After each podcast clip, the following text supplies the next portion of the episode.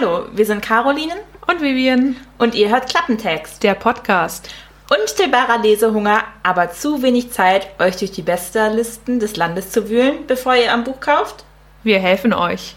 Jede Woche stellen wir uns gegenseitig und natürlich euch ein Buch vor. Wir verraten weder den Titel noch die Namen der Charaktere. Stattdessen gibt es bei uns immer ein Oberthema, zu dem wir unser Buch auswählen. Wir sind mehr als ein Klappentext. Denn bei uns erfahrt ihr unsere ungeschönte Meinung zum Buch und Hintergrundinfos zu den Autoren. Natürlich bleiben auch Fun Facts nicht auf der Strecke. Hört rein und viel Spaß.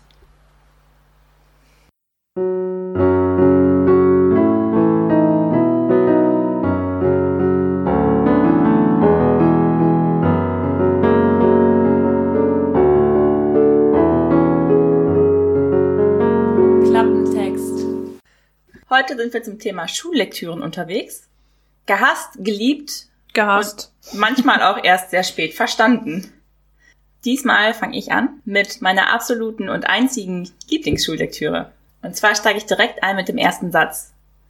24 braune Sklaven ruderten die prächtige Galeere, die den Prinzen Amgiad zu dem Palast des Kalifen bringen sollte. Dieser Satz hat erstmal nämlich überhaupt nichts mit der gesamten Schullektüre zu tun, denn dieser Satz ist quasi eine weitere Geschichte, die innerhalb dieser Schullektüre von einem kleinen Mädchen vorgelesen wird. Und zwar liest dieses kleine Mädchen ihren Eltern vor. Ihre Eltern, das sind Lars und Sarah. Und die sind in den Augen der Gesellschaft glücklich verheiratet.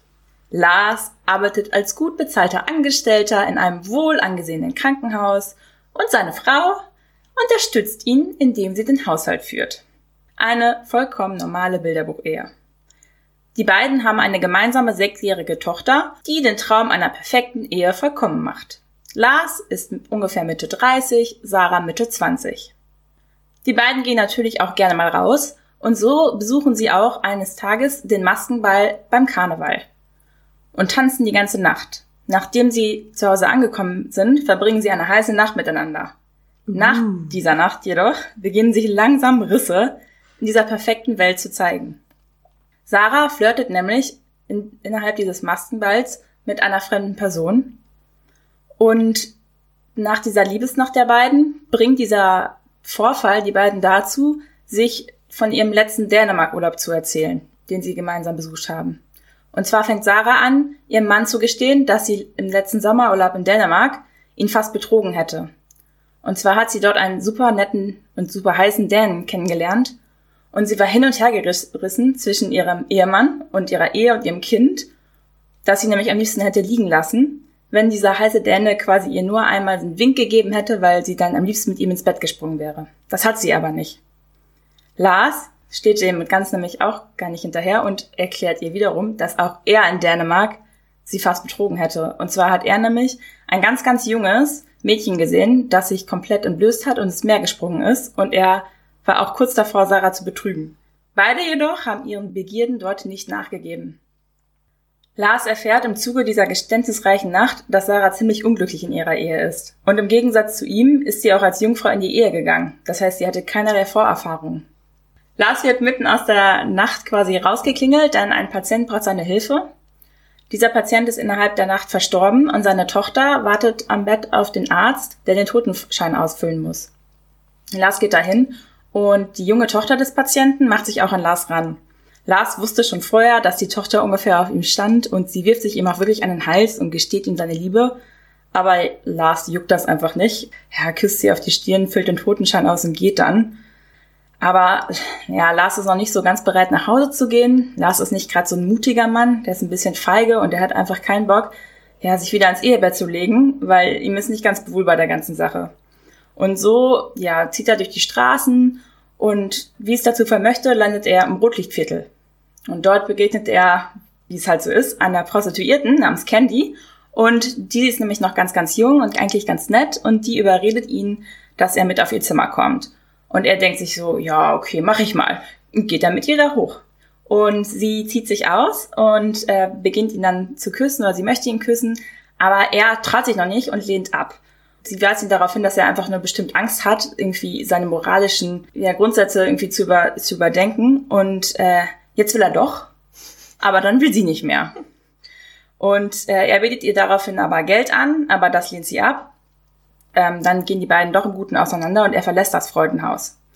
Er will aber immer noch nicht nach Hause, vor allem ist er die ganze Schmach jetzt, er ne, Prostituierte gesehen, eigentlich wollte er doch was und es ist er immer noch ein bisschen unzufrieden und deswegen, wo geht man dann hin? Genau, in eine Bar. Und wen trifft man in so schmierigen Bars? Alte, versackte Existenzen. Unter anderem trifft er dort seinen alten Studienfreund Nachtigall. Der äh, verdient mittlerweile halt sein Geld mit Klavierspielen. Und zwar macht er das nicht irgendwie so im Opernhaus oder so, sondern er spielt Klavier für Bälle oder geheimnisvolle Zusammentreffen von Leuten, wo ganz viele Leute auch Masken tragen und so. Das erweckt Lars Abenteuerlust. Der will unbedingt auch auf so einen Ball gehen. Und Nachtigall hat sogar so eine Verabredung für diese Nacht, dass er auf einem Ball spielen soll. Aber er will nicht, dass Lars mitkommt, denn er denkt, das ist viel zu gefährlich. Aber Lars lässt nicht locker und deswegen lässt sich Nachtigall doch breitschlagen. Also besorgt sich Lars ein Kostüm und bekommt von Nachtigall das Passwort zu dieser Veranstaltung gesagt. Das heißt nämlich Dänemark. Vielleicht erinnern sich so ein paar an Shakespeares Something is rotten in the state of Denmark. Irgendwas stimmt nicht im Staate Dänemark. Ich finde, das passt ganz gut, weil wie man merkt, stimmt irgendwas hier nicht mit Lars, dass der einfach aus seinem ja, Eheleben, das so perfekt ist, ausbricht und innerhalb von einer Nacht solche Sachen begeht. Du meinst zufällig beim Spaziergang ein Prostituierte treffen im Freudenhaus. Ja, genau. Wo man so hingeht, wenn man spazieren geht. Ja, ja. kann man doch, ne? Absolut. Genau, also Lars begibt sich also auf diesen Weg zu dieser geheimnisvollen Veranstaltung und setzt sich in eine Kutsche rein. Und die hält vor einer ganz alten Villa, die ist natürlich auch super geheimnisvoll. Und da ist ein dunkler Saal. Und Lars tritt ein, man fragt nach dem Passwort, er antwortet Dänemark und ihm wird Zutritt gewährt. Und er kommt in einen Saal, der ist voller Mönche und Nonnen. Und Lars fällt jedoch sofort als Fremder auf. Also man merkt sofort, dass Lars eigentlich so ein neuer Neuerling ist, weil er sich überall ja, umschaut. Und das fällt einer Frau auf, die ist auch als Sonne verkleidet und man kann ihr Gesicht nicht sehen. Und sie warnt ihn, dass er hier nicht hingehört und dass er diesen Ball verlassen muss. Doch er ignoriert sie. Und plötzlich öffnen sich rings um den Saal die Türen und hereinkommen Frauen, die außer einem Schleier um den Kopf vollständig nackt sind. Und in diesem Saal beginnt sich eine knisternde erotische Atmosphäre auszudehnen. Und die Männer stürzen sich auf die Frauen und beginnen mit ihnen zu tanzen. Überraschung, tanzen. Ich glaube, ihr habt hier Schlimmeres erwartet, aber nein, sie tanzen nur. Es ist eine Schullektüre. Ich habe gerade gedacht, was habt ihr gelesen und warum war ich nicht bei euch in der Klasse? Aber gut, tanzen. Sie tanzen also ja. nackt. Also ein Teil ist nackt. Genau, also auch Lars wird ebenfalls von einer Nackten aufgefordert. Doch sie, die ihm vorher gewandt hat, die Frau, erscheint erneut und drängt ihn darauf, dass er sofort fliehen soll. Aber er hört ihr wieder nicht zu, denn wie man vielleicht gemerkt hat, ist Lars jetzt nicht unbedingt jemand, der Frauen ungefähr ja als jemand sieht, auf die man hören sollte. Ja, genau. Und er ist mittlerweile, denkt sich, was ist das denn hier? Das ist ja voll die Farce, was ist das für ein Ball? Und er droht, der nackten Tänzerin den Schleier zu entreißen. Doch das wird verhindert. Er wird entdeckt. Er wird nach der zweiten nach Parole gefragt, die, die man braucht, um in das innere Haus zu kommen. Und die weiß er natürlich nicht, weil er hat von Nachtigall auch nur die erste Parole erfahren. Daraufhin ist allen klar, dass er eigentlich ein Eindringling ist und er wird ohne viel Federlesen von ein paar Kerlen rausgeschmissen. Und die bringen ihn vor die Villa, stecken ihn in eine dunkle Kutsche mit dunklen Fenstern und schmeißen ihn irgendwie auf einem Feld raus. Und von diesem Feld geht er Richtung Stadt, nimmt sich dort eine Kutsche und fährt heim. Jetzt könnte man meinen, okay, das ist hier vorbei, aber jetzt geht's erst richtig los. Er kommt um 4 Uhr morgens nach Hause, versteckt sein Kostüm, das er immer noch trägt, und geht ins Schlafzimmer. Und dort findet er seine Frau vor. Die ist aber nicht ruhig am Schlafen, sondern ist sich am Hin und Her bewegen und lacht ganz schrill im Schlaf. Und er macht sich ein bisschen Sorgen und weckt sie auf, weil er denkt, sie hat einen Albtraum. Und sie wacht auf. Sie ist erstmal total irritiert, dass, also, dass Lars halt da ist und erzählt ihm ihren Traum. Und zwar hat sie nämlich von ihrer gemeinsamen Hochzeitsreise geträumt. Und dass die beiden wunderschön angezogen waren und dass sie eine tolle gemeinsame Nacht verbracht haben. Aber nach dieser gemeinsamen Nacht erscheint plötzlich der Däne aus ihrem Sommerurlaub und verführt Sarah, also seine Frau, und bei einer wilden Orgie. Und Lars ist währenddessen wieder weggeführt und gefoltert, weil Lars sich nämlich weigert, mit einer anderen anwesenden Dame oder einer Dänin zu schlafen und seinerseits Ehebruch zu begehen. Und Sarah möchte ihn auch gar nicht retten. Er, sie empfindet in ihrem Traum auch gar kein Mitleid für ihn. Und Lars wird wiederum ein zweites Mal gefragt, ob er Sarah nicht einfach betrügen will. Und denn dann würden alle Foltern quasi aufhören. Aber also das lehnt er wiederum ab und daraufhin wird er gekreuzigt tatsächlich. Und Sarah findet das Ganze so witzig und so befreiend, dass sie anfängt wild zu lachen. Juhu, der Ehemann ist tot. Ja, und das ist das wilde Lachen, okay. was halt ähm, Lars bemerkt, als er in das Zimmer geht, als, als sie noch geschlafen hat. Lars ist nach dieser ganzen Erzählung total entsetzt, denn in seinen Augen hat sie ihn wirklich betrogen und ans Kreuz schlagen lassen. Aber trotzdem kann er seine Frau nicht also, hassen. ganz kurz, er kommt von einer Prostituierten, einer Patientin, einer wilden Orgie, fast Orgie, wo er nur rausgeflogen ist, weil er sich dämlich aufgeführt hat, wieder nach Hause und ist sauer auf seine Frau, die was geträumt hat. Richtig. Absolut und dass sie ihn nur in seinem Traum quasi betrogen Mhm, hat. ja. Für ihn ist das real. Genau das ist, da komme ich gleich nochmal drauf zurück. Das hast du sehr gut erkannt. Und dieser Trauma, diese Traumerzählung erweckt in Lars Rachegefühle. Er möchte sich rächen in seiner Frau. Aber anstatt das irgendwie auszudiskutieren, zieht er los und möchte gerne die Orgie wiederfinden, die er letzte Nacht verlassen musste. Ab hier fängt die, also fängt die Schullektüre an, erstmal total interessant zu werden. Weil ab hier sieht man nämlich, okay, wo, wo war Traum, wo war Wirklichkeit? Er versucht also seine ganzen ja, Ziele und seine ganzen Stationen, die er am vorigen Tag quasi gemacht hat, nachzuvollziehen. Ich habe hier keine sympathischen Charaktere entdeckt und auch keine unsympathischen. Also die beiden Charaktere und beides Charaktere finde ich, da kann man sich drin widerspiegeln. Lars ist so in der typischen Rollenverteilung von früher. Also er hat ein durchaus patriotisches Denken. Er ist der, also er verdient das Geld. Er kümmert sich um seine Frau ganz viel. Das ist für ihn Fürsorge, dass er seiner Frau viel abnimmt, vor allem auch Entscheidungen. Aber dadurch entmündigt er sie. Er ist nicht wirklich erfolgreich an seinem Job. Er ist auch nicht wirklich ein Versager. Er ist so ein Zwischending. Er wünscht sich aber mehr Macht. Konfrontationen geht er aus dem Weg. Und er kriegt auch irgendwie gar nichts hin. Er versucht ja immer wieder Leute zu verführen oder auch auf die Orgie, da geht er hin, aber es kommt zu keinem Geschlechtsakt. Und das ist super frustrierend für ihn. Und auf der anderen Seite hat man die Ehefrau Sarah, das ist eine typische ja, Frau um die Jahrhundertwende. Sie ist jungfräulich in die Ehe gegangen, musste also immer ihre Triebe unterdrücken und sie macht Lars indirekt Vorwürfe, dass er quasi seine Triebe hat ausleben können. Dieser Traum wirkt quasi auch als Rache an ihn, ne, dass sie da im Traum frei war und alles mal machen konnte. Aber trotzdem lieben sich die beiden. Was Äh, ist mit Nachtigall? Wissen wir von dem mehr oder verrätst du dann zu viel vom Buch? Ja, also Nachtigall hat mit Lars studiert, hat aber das Medizinstudium nicht abgeschlossen und hat ja so angefangen, im Nachtleben seine Triebe und so auszuleben. Also Nachtigall ist quasi eine Figur, die zeigt, dass jemand nicht sich von seinem Gewissen leiten lässt, nicht von seinen Pflichten, sondern nur mit seinen Trieben ein Mhm. sehr hedonistisches Leben führt. Lars ist da ein bisschen anders. Durch dieses Buch zieht sich die Debatte von Traum versus Realität. Und zwar sind die Übergänge wirklich fließend. Man kriegt als Leser nämlich nicht mit, wo sind wir gerade? Ist das wirklich etwas, was Lars erlebt oder ist das etwas, das Lars nur in seiner Fantasie sich wünscht? Am Anfang ist es ziemlich klar, dass das wirklich reale Erlebnisse sind, weil immer Zeit- und Ortangaben gegeben sind. Das ist aber im weiteren Teil dieser Novelle nicht so. Und das ist wirklich sehr klug von dem Autor gemacht. Der Autor ist auch berühmt dafür, dass er quasi das, was Sigmund Freud mit seinen Traumdeutungen in der Psychoanalyse gemacht hat, dass er das quasi literarisch verarbeitet hat. Ein weiterer Beweis dafür sind die inneren Monologe, die in dieser Novelle auftauchen. Das war revolutionär, dass man wirklich einen Einblick in das Seelenleben von Lars bekommt. Träume sind hier also der Spiegel der inneren Seele. Das merkt man auch an diesem Traum der von Sarah, wo ja viel reinspielt, ne? Diese Rachegelüste, trotzdem diese Begierde, diese, dieser Wunsch nach dem Ausleben dieser sexuellen Fantasien, die sie früher nicht machen konnte, weil sie jungfräulich in die Ehe gehen musste. Und auch Lars hat damit zu kämpfen. Also er hat ja diesen Wunsch nach Rache, er hat trotzdem Wunsch, seine Begierden auszuleben und trotzdem ist irgendwie dieses, ja, diese Gesellschaft, diese Moral, die ihn davon abhält. Diese ganze Novelle kann man quasi auch ein bisschen sehen als eine Entdeckungsreise ins Selbst von Lars.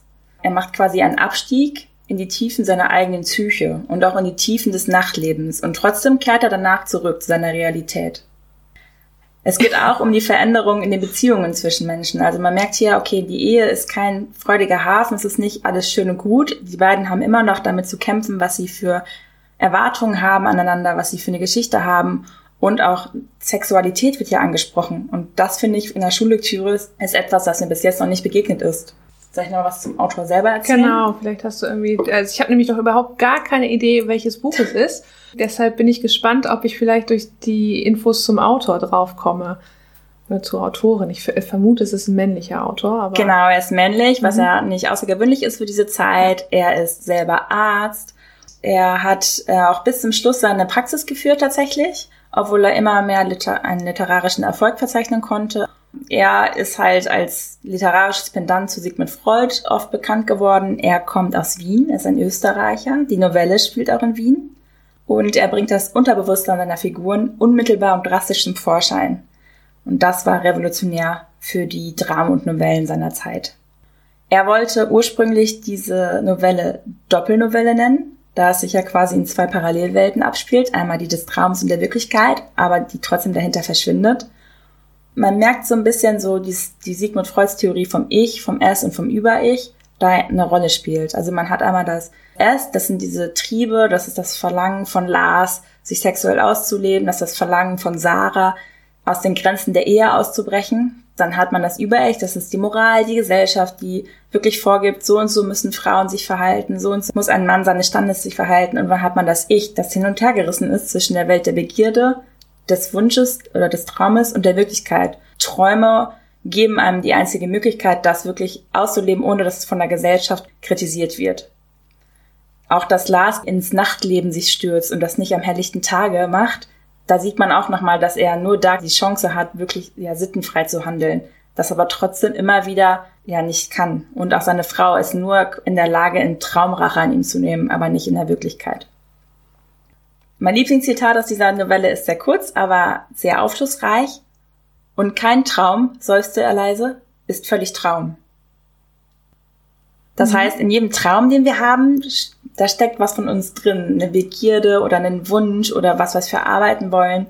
Das ist quasi, also. Ich habe letztens von Zombies geträumt, die mich verfolgen und ich musste mich in Zellophanpapier einwickeln, um zu entkommen. Ich überlege gerade, was davon der Realität entsprungen ist. Ja, also da wird Sigmund Freud bestimmt widersprechen, aber ich habe auch tatsächlich Sigmund Freuds Traumdeutung gelesen. Ist ein sehr äh, interessantes Buch, aber auch sehr widerstrebend manchmal. Also der erzählt da zum Beispiel von einem jungen Mann, der irgendwas träumt und der hat, also hat eine Deutung dafür, die ist so an den Haaren herbeigezogen.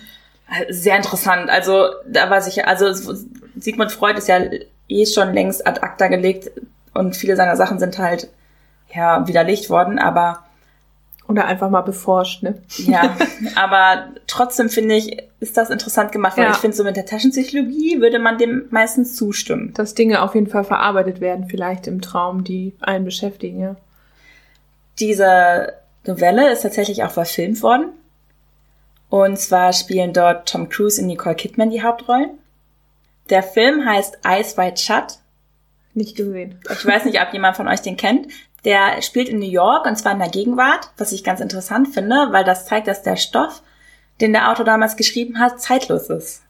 Und die beiden ähm, ja, leben dort ihre Begierden quasi aus, indem sie Drogen nehmen. Also die beiden sind tatsächlich high. Und bevor Lars dann loszieht, ne, zieht er sich ordentlich einen Joint rein und Nicole halt auch, also seine Frau ja. dann auch, Sarah. Und da gelten Drogen auch so ein bisschen als Erklärung der mhm. Zügellosigkeit, die er lostritt. Beziehungsweise Was, auch für dieses Verschwimmen von Realität und äh, Nichtwirklichkeit. Ne? Genau, das Buch selber tatsächlich könnt ihr umsonst lesen. Das ist beim Gutenberg-Projekt vertreten. Das Gutenberg-Projekt, das ist ein Projekt, das vom Spiegel Verlag gestartet wurde. Und dort werden deutschsprachige Texte halt werbefinanziert im Internet angeboten. Und vor allem von Autoren, die vor mehr als 70 Jahren gestorben sind und deren Werke halt nicht mehr dem Urheberrecht unterliegen. Ja, soll ich schon den Titel verraten? Nee, den Titel noch nicht, aber vielleicht ähm, das Buch in drei Worten, beziehungsweise was du mit dem Buch tun wirst. Du hast es ja wahrscheinlich nochmal zu Teilen gelesen jetzt zur Vorbereitung, aber vielleicht gibt's noch was weiterempfehlen. Genau, das Buch in drei Worten. Für mich sind die drei Worte Unterbewusstsein, Gesellschaft und Suche. Ich habe auch einen passenden Song dazu ausgewählt. Ja, bitte. Und zwar Sweet Dreams Are Made of This von ah. Eurythmics. Ja. Mhm. Und ich habe das Buch deswegen ausgewählt, weil ich finde es als Schullektüre eine sehr ungewöhnliche Wahl. Es war auch bis jetzt die einzige Schullektüre, die mich echt interessiert hat beim Lesen. Zu allen anderen musste ich mich zwingen. Das ging allerdings relativ schnell. Es sind nur sieben Kapitel. Es ist nur eine, es ist nur eine Novelle. Das Thema finde ich auch sehr mutig für eine Schullektüre, weil Traum, Wirklichkeit und Begierden, was er anspricht, ist eine sehr große erotische Note. Deswegen war übrigens auch das Werk lange Zeit verboten. Gerade im, im Dritten Reich zum Beispiel durften die Werke nicht gelesen werden. Widerspricht ja auch jeglicher Theorie von Mann und Frau und glücklichem Eheleben. Genau, also ein bisschen, worüber ich debattieren würde, ist nämlich auch, wie viel darf Sex zum Beispiel in Schullektüren eine Rolle spielen. Ich weiß, dass ich mich damals ähm, komisch gefühlt habe, als wir den Film gesehen haben. Ich fand es auch ein bisschen, also ich, ich habe mich auch unwohl gefühlt, darüber zu diskutieren in der Klasse. In welcher Klasse habt ihr das gelesen? Ähm, das war in der Oberstufe, in der oder Also schön mitten in der Pubertät. Reden wir mal über Sex, Leute. Gibt ja. übrigens eine Note für. Also mein Lehrer war leider auch ein Priester, muss man dazu sagen. oh Gott, im besten Fall. Ne? Und ich war auf ähm. einer Mädchenschule. Also wenn du das alles zusammennimmst, ja. ist das ein sehr... Aber das, also normalerweise sind die Vorgaben ja, dass man auswählen kann unter verschiedenen Schullektüren. Das war Oder damals nicht so. Nicht? Okay. Mhm. Damals gab es ein festes, quasi eine ein feste Buch, Vorlage, genau, okay. die rausgegeben wurde im Deutschunterricht, die du lesen musst. Das ist mittlerweile zumindest im Englischen anders. Ja. Aber wir mussten das tatsächlich lesen. Ich, ich war halt total fasziniert davon, wie der Autor das geschafft hat, dass ich auch mich irgendwann hinterfragt habe, was ist jetzt Traum, was ist Realität? Hat Lars das wirklich alles so erlebt, was er da erlebt hat? Oder waren da, ja, was, was war jetzt Ursprung seiner ja, Fantasie oder seiner Begierden. Aber ich konnte mich mit Sarah gar nicht identifizieren. Das Buch ist schon ein bisschen älter natürlich mhm. und die Rolle der Frau hat sich ja grundlegend geändert und trotzdem ist man ja auch heutzutage manchmal in seinen Rollenmustern gefangen und hier wird das ja wirklich thematisiert, dass, dass sie nie Freiheit haben konnte im Sexuellen. Das ist heutzutage ja durchaus anders. Und trotzdem sind wir ja heute in Zeiten, wo Frauen immer noch sexualisiert werden oder wo trotzdem noch Vorurteile herrschen. Habt ihr sowas dann auch besprochen oder ging es eher um die Schreibart wahrscheinlich und was ist? Habt ihr, aber Freud müsst ihr ja besprochen haben dann. Witzigerweise haben wir Freud nicht besprochen. ah, warum auch? Aber wir haben tatsächlich besprochen, so, ähm, ja, wie merken wir was mit dem Seelenleben? Wir haben auch ähm, Lars besprochen, dass der halt so eine gescheiterte ja, Verführer ist, dass er immer wieder nicht seine, seine nicht wirklich, Vorhaben umsetzen ja. kann und sowas. Ja, ich fand die Konstellation sehr spannend, dass Frauen hier immer wieder auftauchen. Also Lars begegnet ja fast nur Frauen. Auch, auch diejenige, die ihn warnt und ihn rettet, ist eine Frau, die da interveniert. Also du hast, du hast starke Frauen, Frauen, die sich der Gesellschaft widersetzen da drin und du hast trotzdem Leute, die darin gefangen sind. Also mhm. auch die, die, die, die ihn warnt, nimmt ja an dieser geheimen Orgie teil, so, ne? Das muss man, darf man auch nicht denken. Und trotzdem sind es nur nackte Frauen, die da rauskommen und nicht nackte Männer für die ja. Frauen. Ich frage mich auch immer noch, was die da machen, die Nonnen. Weil, also die, die Frauen, die da kommen, weil es tauchen ja nackte Mädchen auf. Ja, habe okay. ich mich vorhin auch tatsächlich gefragt, was da. Es hat auch ein Mann geschrieben, das Buch. Also, ja, okay. wenn man das so ein bisschen verhält. Hat er noch mehr geschrieben? Du meinst ja, dass er als Arzt weitergearbeitet hat, aber trotzdem viel geschrieben hat. Ja, sehr, sehr viel sogar. Er war nicht sehr erfolgreich. Er hatte, er hatte so zwei, drei Stücke, die sehr erfolgreich waren. Aber das Stück hier zum Beispiel, das ist gar nicht so richtig erfolgreich geworden, erst nach seinem Tod. Man hat ihn auch ein bisschen so gesehen als verlorenen Künstler eines vergangenen Zeitalters, also dass er gar nicht mehr zeitgerecht schreibt. Aber trotzdem finde ich, dass zum Beispiel, dass man sieht, dass dieser Film Eis White Shut auch in die Gegenwart versetzt wurde, ist das, was er geschrieben hat, zeitlos. Ja. Würde ich auch. Also es ähm, knüpft ganz gut an. Tatsächlich so ein paar Stichpunkte habe ich mir gerade nämlich gemacht äh, zu meinem Buch womit ich vielleicht auch mal einsteige. Vorsicht! Das Buch, was ich jetzt vorstelle, behandelt den Suizid der Hauptperson. Wenn ihr depressiv seid oder Hilfe braucht, fordert diese bitte ein. Die deutsche Telefonseelsorge könnt ihr unter der Nummer 0800 111 0111 erreichen. Bei meinem Buch geht es nicht um emanzipierte Frauen, das kann ich schon mal vorwegnehmen. Der erste Satz meines Buches heißt, wie froh bin ich, dass ich weg bin. Das habe ich am Ende der Lektüre übrigens auch gedacht bezüglich der Hauptperson. Ich muss dazu sagen, meine ähm, Erfahrungen mit Schullektüren sind eher negativ geprägt. Ich kann mich an keine einzige Schullektüre erinnern, die ich gerne gelesen habe. Dafür haben sich einige Buchtitel ähm, in mein Hirn gebrannt, weil ich sie so absurd fand. Also ein Schatten wie ein Leopard zum Beispiel oder mit Jeans in die Steinzeit, Lisas Buch. Ich habe sie alle im Kopf und habe mich jetzt für das entschieden, was ich tatsächlich auch in der Oberstufe gelesen habe, im äh, Deutsch-LK damals und von dem ich genervt war. immer mehr.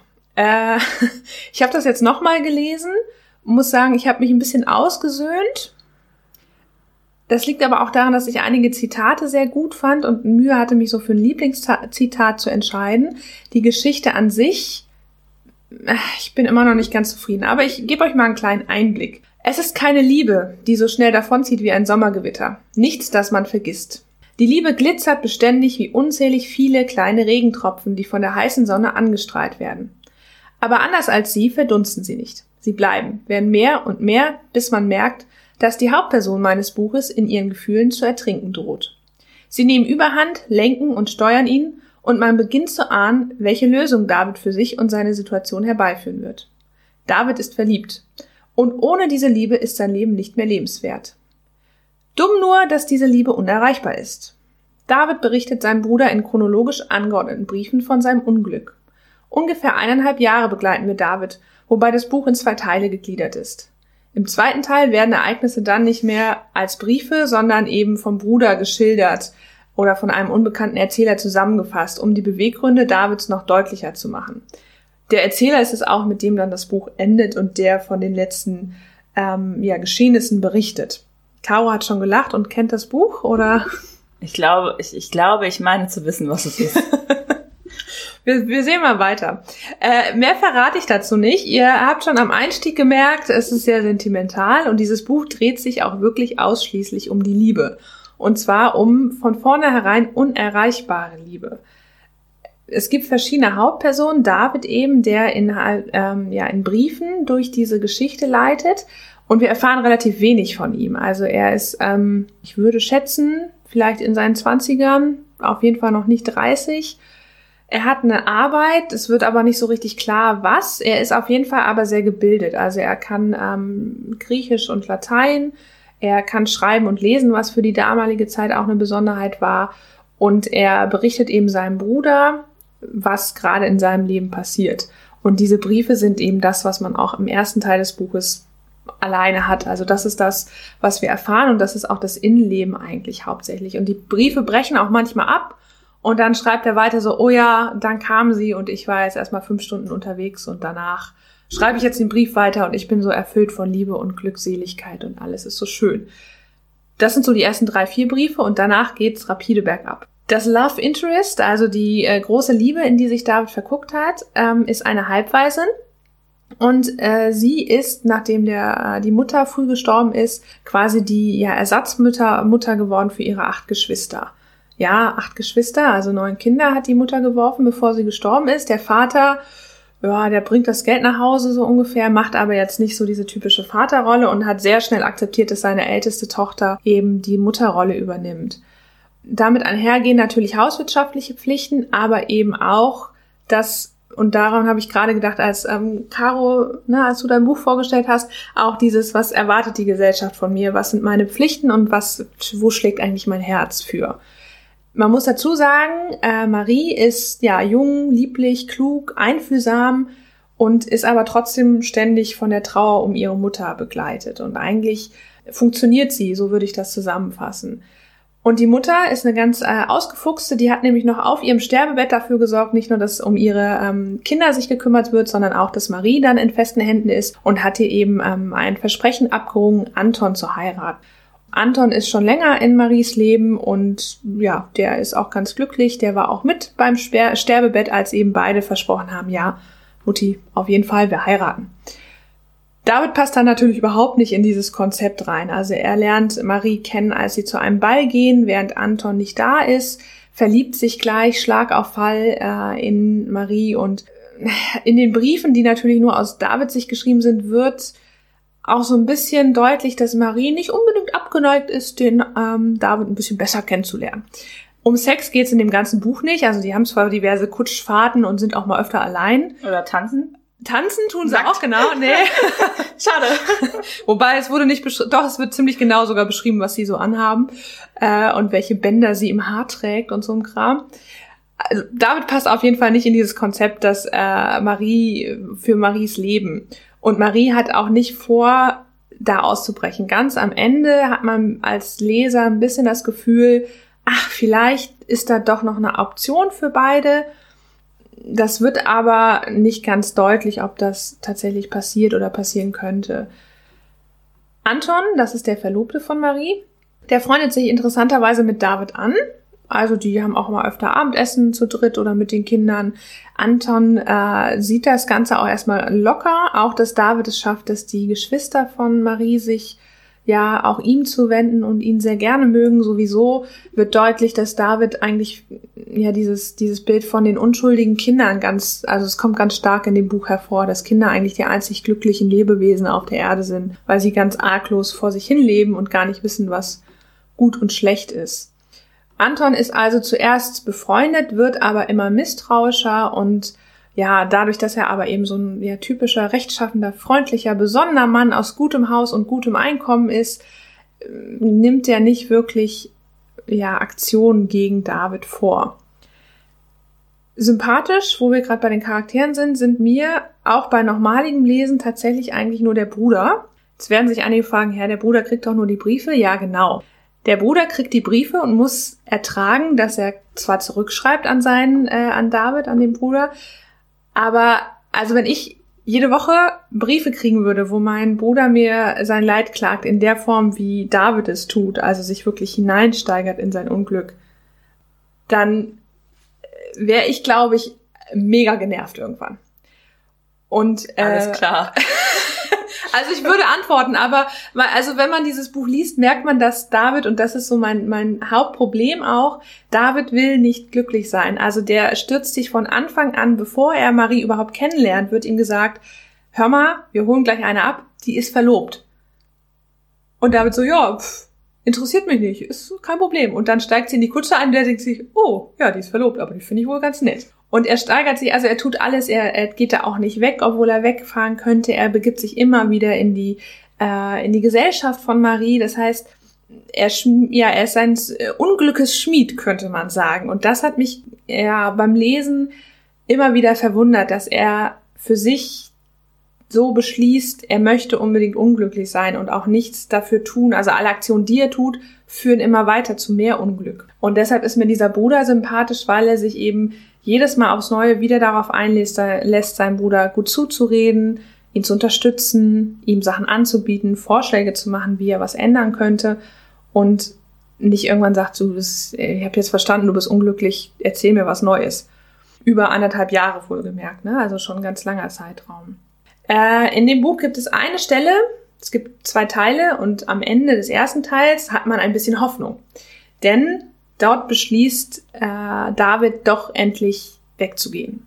Er nimmt eine neue Stelle an und berichtet dann im Anfang des zweiten Teils eben auch von dieser neuen Stelle. Und da merkt man, dass er eigentlich nicht nur enttäuscht ist von der Liebe oder sich da ins Unglück stützt, sondern generell auch mit der Gesellschaft und der Ständeordnung, in der er feststeckt.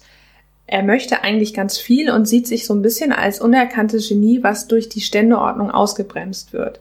Er ist also wirklich enttäuscht, nicht nur von Marie, die ihm keine Liebe entgegenbringt oder das nicht so formulieren kann, wie er das gerne möchte und eben Anton auch nicht verlässt, sondern von der Ständeordnung.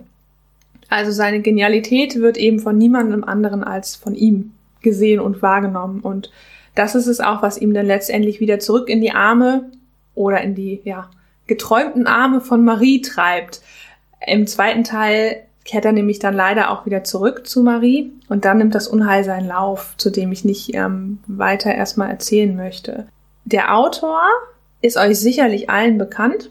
Ich glaube, da wird, werden er, also nicht nur mit dem Buch, das haben wahrscheinlich auch einige von euch lesen dürfen, aber auch von dem Autor gibt es verschiedene Dinge, die so diese typischen, den typischen Fundus von Schullektüren eigentlich darstellen. Das sind so die zwei großen deutschen Namen, und er ist eben einer davon. Spätestens jetzt äh, grinst Caro schon. Oder hast du immer noch keine Idee? Doch, ich glaube, mein ja. Verdacht hat sich bestätigt, aber das war spätestens mit den zwei Teilen klar. Ja, genau. Ähm, zum Autor ist es vielleicht auch interessant zu sagen, dass sich das tatsächlich, also dass sein eigenes Leben ihn inspiriert hat zu diesem Buch. Also auch da wieder, was ist mein, ja, was ist meine Standesordnung, was darf ich, was darf ich nicht, was wie näher ich mich oder näher ich mich überhaupt einer Frau, die versprochen oder schon vergeben ist?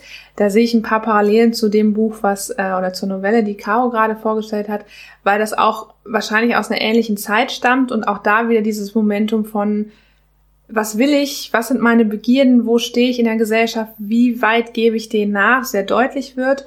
Und mein Hauptcharakter entscheidet sich eben, dem nachzugehen in seinem Träumen, in seinen Wunschvorstellungen, aber er greift noch weniger Aktionen als Lars. Und die einzige Aktion, die er am Ende ergreift, ist halt auch eine, die ich nicht als so zielführend empfinden würde. Ja, also ich finde immer, das ist so die Diskussion zwischen Herz und Verstand, ja. was hier angesprochen wird. Das eine, wie weit lasse ich mein Herz mich leiten und wie weit lasse ich die Gesellschaft mich leiten. Und auch Lars war ja auch nicht so unbedingt so von seinem Herz geleitet. Er hat ja mal wieder was versucht, aber es hat immer mal wieder nicht geklappt.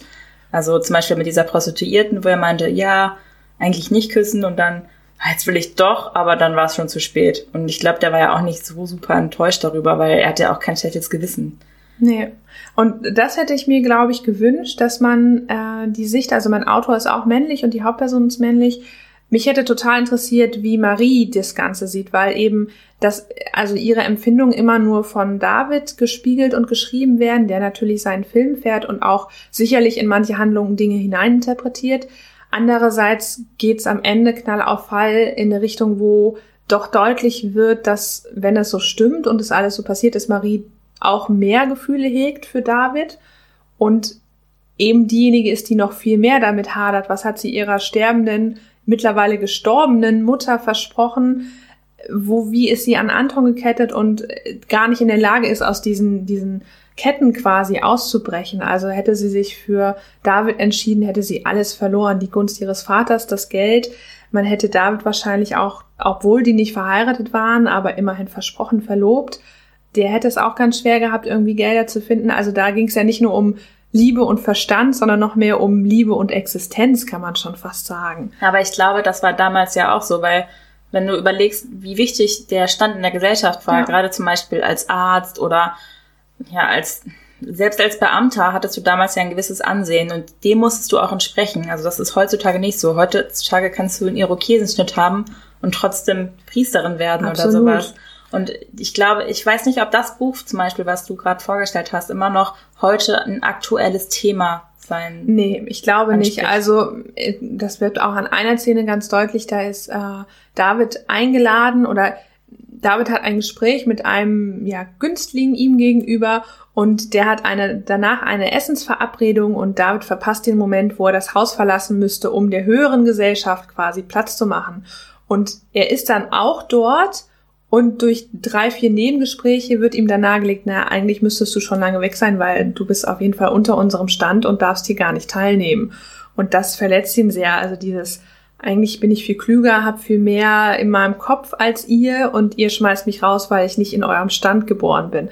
Und das mit im Stand geboren ist natürlich eine Sache, die in dieser extrem offensichtlichen Art und Weise nicht mehr stattfindet kann man natürlich wieder ähm, ja, diskutieren, wie weit sozioökonomische Status und ne, wo werde ich reingeboren, welche Chancen, Bildungsaufstieg und so weiter. Ich habe das führt zu weit. Ich glaube aber auch, dass das das Thema, was in meinem Buch tatsächlich auch dann für den Verkaufsschlager geführt hat, mh, gar nicht mehr so aktuell übertragbar wäre. Vielleicht eher diese, dieser Zwist zwischen, äh, ja, wo stehe ich als Frau, Gesellschaft, Verantwortung, Verstand, Liebe vielleicht noch eher als das, was die Hauptperson, die eigentlich Hauptperson David durchmacht. Da würde ich zustimmen, dass, dass ja Lars und seine Begierde äh, wahrscheinlich noch mehr übertragbar ist aktuell, ja. Obwohl Lars, also ich fand Stände gerade gut, ja. ähm, wenn ich gerade darüber nachdenke, wie das bei mir im Buch irgendwie eine Rolle gespielt hat zum Beispiel dieser Prostituierten, da verabschiedet er sich mit Handkuss und überlegt sich nachher irgendwie Rosen und Schokolade ihr nachher zu schicken. Also er begegnet auch Leuten, die ja ganz klar unter seiner Stellung sind, als er ist ja ein Arzt, also schon ja. weit oben. Ähm, begegnet er doch mit einer ja, auf gleicher Augenhöhe, zumindest den Frauen gegenüber. Bei Nachtigall zum Beispiel, da ja, sagt er schon ein bisschen abwertende Sachen, dass er es nie so hinbekommen hat, aber gleichzeitig bewundert er ihn auch dafür, was er macht. Also das fand ich auch spannend, weil ich finde, sonst hat man ja oft diese Ständegesellschaft mit den Zwängen. Man kennt das ja auch, Stolz und Vorurteil zum Beispiel, das ist ein gutes Beispiel dafür, ja. wo Herz und Verstand ne, sich Kämpfe jeglicher Art liefern. Äh, ich finde das spannend, dass es bei dir noch mehr drin ist und bei mir schon anfängt aufzubrechen. Das ist vielleicht auch interessant zu wissen. Also das Buch wurde im 18. Jahrhundert geschrieben und wir befinden uns da in der Zeit des Sturm und Drangs, also der Empfindsamkeit, die wachsende Mündigkeit des gemeinen Volkes. Lesen war früher davor eben eher ein Privileg. Ne? Wir haben das ja alle mit, äh, glaube ich, im Geschichtsunterricht ich habe Nachhilfe gehabt, im Geschichtsunterricht gehabt zum Thema, äh, wer kann lesen und das Lesen und schriftliche Sprache wirklich äh, ja das Mittel zur Macht war und ich würde behaupten auch heutzutage immer noch ist. Und in der Zeit, wo das Buch entstanden ist, konnte mittlerweile ungefähr die Hälfte der Bevölkerung lesen, im Gegensatz zu vorher ungefähr 70 Prozent Analphabetenrate. Und das Buch war eben eines der ersten, was dem Volk zugänglich war und was nicht mehr nur ja Religion zum Thema hatte, sondern irgendwie was aus dem Leben gegriffenes, womit sich mehrere identifizieren können, konnten. Und genau, der Autor hat dieses Buch eben äh, geschrieben und das wurde europaweit bekannt, was auch ziemlich besonders ist, weil das eben ja auf Deutsch geschrieben worden ist und dann übersetzt wurde im 18. Jahrhundert. Das Buch wurde allerdings nicht nur positiv europaweit bekannt, sondern auch negativ. Also es ist immer noch eine traurige Berühmtheit, weil es so eine Art, ja, ähm, ich nehme immer noch den falschen Namen, David Manie oder eben den David-Effekt gab. Der hat dazu geführt, dass die Lösung, die David für sich wählt, von hunderten jungen Menschen auch adaptiert worden ist. Die haben es ihm dann gleich getan, um eben äh, ja aus für sie nicht haltbaren Umständen zu, also auszubrechen. Das Buch wurde sogar zeitweise verboten, genau deswegen auch. Und äh, hunderte Jahre später habe ich das dann in der Pubertät mit all meinen Liebesproblemen auch nochmal schön lesen können. Und habe mich im Nachhinein gewundert, dass das, was vor 200 Jahren zu solchen extremen Handlungen geführt hat, wir in so einer Phase des Lebens dann einfach mal lesen können. Also diese Beklemmtheit oder Beklommenheit, die Caro gespürt hat im Thema, wir reden jetzt über Sex und ne, irgendwie oder sexuelle Dinge, die da in dem Buch passieren, auch wenn wir es nur anreißen, die habe ich gefühlt, als wir dann darüber gesprochen haben, welche Lösung David wählt und ähm, was ja ich im Nachhinein ziemlich unreflektiert ähm, empfinden würde es war vielleicht ein bisschen abstrakter, weil es eben ein altes Schulbuch war, was man halt lesen muss. Auch die Sprache natürlich überhaupt nicht mehr die Sprache ist, die wir so, ne? Sollen wir das vielleicht kurz aufklären, damit auch unsere Zuhörer wissen, welche? Ach, ich wollte, dachte, ich halte es diesmal durch, ja. Ich habe die, äh, genau, also es sind die Leiden des jungen Wärters und er begeht am Ende Suizid. Das wird jedenfalls ziemlich ausführlich auch beschrieben, welche Vorkehrungen er tatsächlich trifft. Also er bereitet sich da vier, fünf Tage vor, regelt all seine Dinge, schreibt Briefe und alles.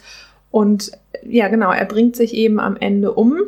Und das wird auch relativ am Anfang schon deutlich, dass das eigentlich die Lösung ist, die ihm schon länger vorschwebt. Dieser Werteeffekt hat eben dazu geführt, dass sich viele andere ähm, junge Menschen, die das Buch gelesen haben, eben auch dazu entschlossen haben, sich umzubringen. Also diese Zeit der Sturm und Drang und Empfindsamkeit hat das auch eben befördert. Und das fand ich aber insofern interessant, Stichwort Übertragbarkeit, wenn wir über Serien wie äh, 13 Reasons Why sprechen, wo sich der, äh, wo sich verschiedene Positionen in verschiedenen Ländern ähm, oder Vereine auch dafür ausgesprochen haben, die Serie vielleicht entweder zumindest mit einem Disclaimer zu versehen, Vorsicht bitte nicht anschauen, so wie wir das in der Folge jetzt ja auch gemacht haben, bevor ich angefangen habe, das Buch zu beschreiben, äh, bis hin zu, wir verbieten das komplett, die Serie. Also diese Themen von Nachahmung sind ja immer noch da. Und dazu gibt es mittlerweile auch Studien, die tatsächlich das auch belegen. Also dass äh, ja Suizide, die Berichterstattung über Suizide zu Nachahmung führen kann, insbesondere dann, wenn es sich eben nicht um eine fiktive Person handelt. Deshalb habe ich das Buch auch trotzdem gewählt, weil ich glaube, wir das so abstrakt darstellen und es eine fiktive Person ist, mit einem Hintergrund, der nicht mehr so aktuell ist. Also ich hoffe, niemand sieht sich in irgendeiner Ständeordnung und äh, möchte die Mutter, Ersatzmutter von acht Geschwistern äh, ehelichen. Ich vielleicht nicht Stände, aber ich glaube, ich muss das Gesellschaftliche zurücknehmen. Zwänge schon, ja. Ja, ich glaube, ich muss nochmal zurücknehmen. Ich glaube, es ist vielleicht doch aktueller, als ich gedacht habe, weil wenn man viel macht, um den äußeren Schein zu wahren, ja. ne, was kennt jeder von uns. Jeder weiß, dass in der Nachbarschaft kann sich vielleicht an eine Familie erinnern, wo es halt der äußere Schein schöner ist, als es in Wahrheit war. Und ich meine, das war bei Lars und Sarah so. Ich kann ja auch mal ganz kurz auflösen. Lars und Sarah heißen natürlich nicht Lars und Sarah. Lars und Sarah heißen eigentlich Fridolin und Adeline. schön. Wunderschöne Namen. Und zwar kommen die von Arthur Schnitzlers Traumnovelle.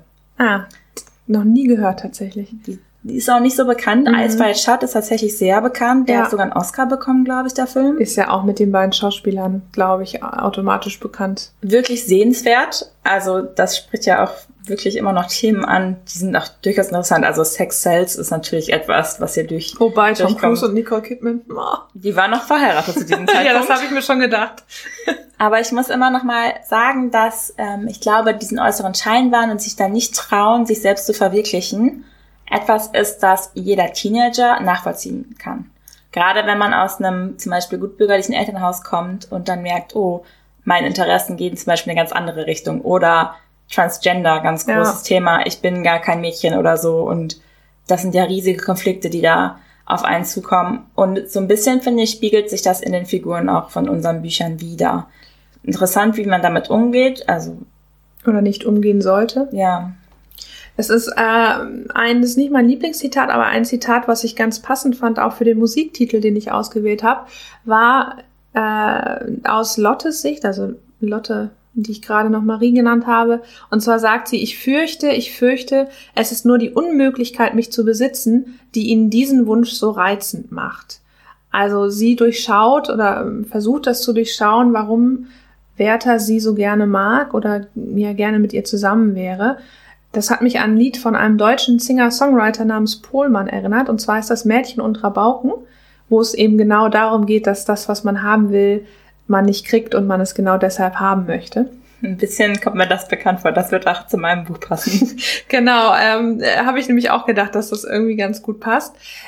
Das Buch in drei Worten bleibe ich trotzdem dabei, bitte nie wieder. Aus dem Grund, dass ich mich mit der Lösung, die Werther für sich wählt, eben überhaupt nicht identifizieren kann, zum Glück. Aber auch, weil ich finde, dass er so viele Momente und Stationen hat, wo er sich eigentlich, wo er selber dafür verantwortlich wäre, sich glücklich zu machen und wo er immer wieder dafür sich entscheidet, unglücklich zu sein. Und das fand ich damals schon sehr schwierig auszuhalten und dann zu debattieren. Und das hat es mir nicht, ähm, ja, nicht schmackhafter gemacht. Fun Fact, bevor ich zum Lieblingszitat komme, wenn Werther Menschen beschreibt, die seiner Meinung nach gut aussehen, dann sagt er nicht, die sehen gut aus, sondern er hat eine gar glückliche Gesichtsbildung. Das kommt nicht nur einmal vor, sondern mehrfach. Und er nennt, äh, er berichtet von zwei Herren, einem Herrn Auda, Audran und einem gewissen NN. Wer behält alle Namen? Das fand ich sehr passend. Ich habe nicht herausfinden können, ob ähm, Goethe mit seinem NN in dem Buch das auch äh, etabliert hat oder ob das einfach äh, ja damals schon Usus war, aus dem Lateinischen abzukürzen und ne, das mit einzufügen.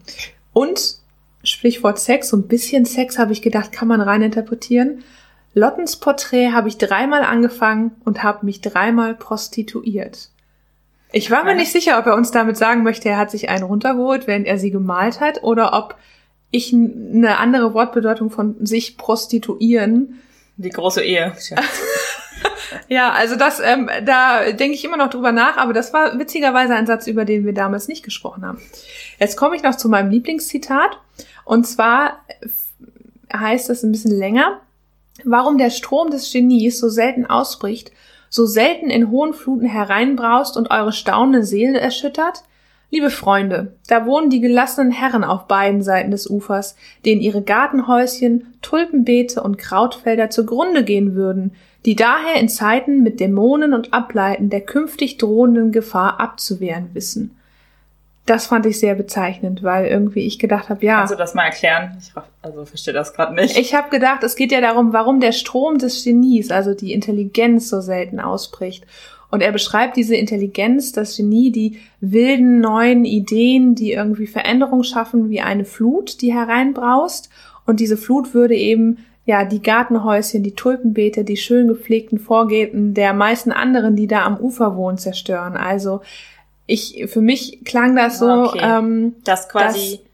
ah, sorry, das, nee, versuch's mal dass zu. ähm, viele Leute gar nicht von neuen Ideen überrannt werden wollen, sondern ja, die meisten Menschen freuen sich halt nur über neue Ideen an, wenn es genauso ist, wie es, Genau. sie es schon gewohnt sind. Richtig. Und äh, dafür sorgen sie eben äh, mit Dämonen und Ableiten der künftigen Gefahr. Also sie, die Menschen wissen, wie sie das halten können, was, was sie gewohnt sind oder was ihnen eben keine Angst macht, was in ja, ihre Erwartung auch reinpasst. Und das fand ich eines der ähm, bemerkenswertesten Zitate. Ein bisschen Vermessenheit schwingt da natürlich mit, weil sicherlich klar ist, dass Werther sich für das Genie gehalten hat und alle anderen, die ihm begegnen, eben die äh, netten Gartenhäuschenpfleger sind. Ich würde sagen, wir schließen jetzt hier mal ab und ich beende mal mit meinem letzten Satz. So lagen beide, Fridolin und Adeline, schweigend da. Beide wohl auch ein wenig schlummernd und einander traumlos nah. Bis es wie jeden Morgen um sieben Uhr an der Zimmertür klopfte und mit den gewohnten Geräuschen von der Straße her, einem sieghaften Lichtstrahl durch den Vorhangspalt und einem hellen Kinderlachen von nebenan der neue Tag begann bevor ich mein Ende vorlese, interessant, dass im letzten Satz das Wort traumlos auftaucht.